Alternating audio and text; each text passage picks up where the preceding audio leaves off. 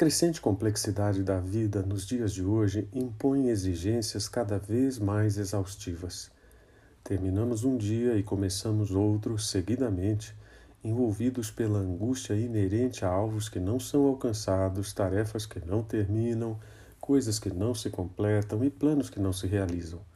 O peso do enorme fardo de necessidades que temos sobre as costas nos arqueia a tal ponto que fazem parecer nossa caminhada errante.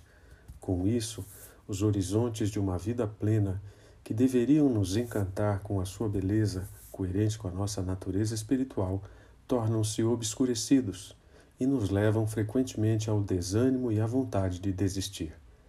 Abominamos esse tipo de vida, mas alheios às suas verdadeiras causas, tão somente o denominamos pejorativamente como rotina. Na verdade, nosso grande problema não está na repetição de eventos meramente, mas, segundo Zygmunt Bauman, na sociedade de consumidores que elevou a novidade ao mais alto grau de hierarquia dos valores e a considerou como a chave da felicidade. Ele diz também que tendemos a não tolerar a rotina porque, desde a infância, fomos acostumados a correr atrás de objetos descartáveis que são substituídos velozmente. Não conhecemos mais a alegria das coisas duráveis, fruto do esforço e de um trabalho escrupuloso. Um outro filósofo da antiguidade, sob uma perspectiva teológica, atentou para esse fenômeno e criou uma expressão que tem sobrevivido por milênios para exprimir o que é a vida reduzida a ciclos inúteis, correr atrás do vento. Comemorar a rotina é algo à primeira vista absurdo.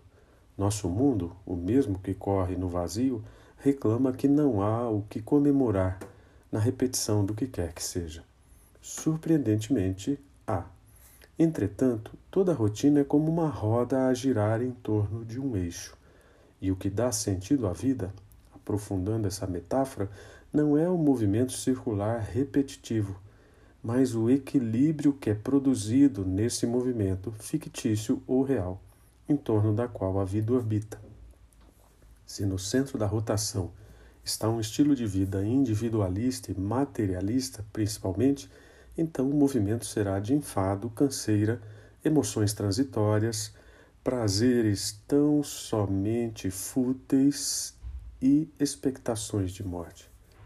Mas se no centro do feixe de planos que caracteriza a vida estiver o temor a Deus, o resultado de todas as rotações será o mesmo. Existimos para glorificá-lo e em expectativa constante de vida abundante. Aliás, esse é o propósito do livro de Eclesiastes na Bíblia, aquele que contém a expressão correr atrás do vento. Ele se presta a ajudar seus leitores a desenvolver uma cosmovisão centrada em Deus e alertar para o perigo de uma vida desprovida dos propósitos inerentes a esse teocentrismo. Um teólogo disse que no livro de Provérbios, outro livro de sabedoria da Bíblia, a sabedoria é centrada em Deus e, mesmo quando é extremamente real e relacionada ao dia a dia, consiste da maneira inteligente e sadia de conduzir a vida no mundo de Deus em submissão à sua vontade. Um outro comentarista da Bíblia acrescentou que sabedoria é encontrar a graça de Deus e viver diariamente em harmonia com os propósitos salvadores que Ele tem para nós. Parodiando um grande pregador do século XIX, eu diria que há três maneiras de encarar a rotina. Se ela for centrada em nós mesmos, ela será desgraçada. Se a rotina tiver como centro o que está à nossa volta, então ela causará apenas perplexidade. Mas se ela tiver como centro o temor a Deus, então ela resultará em paz e alegria. Pare de reclamar da mesmice.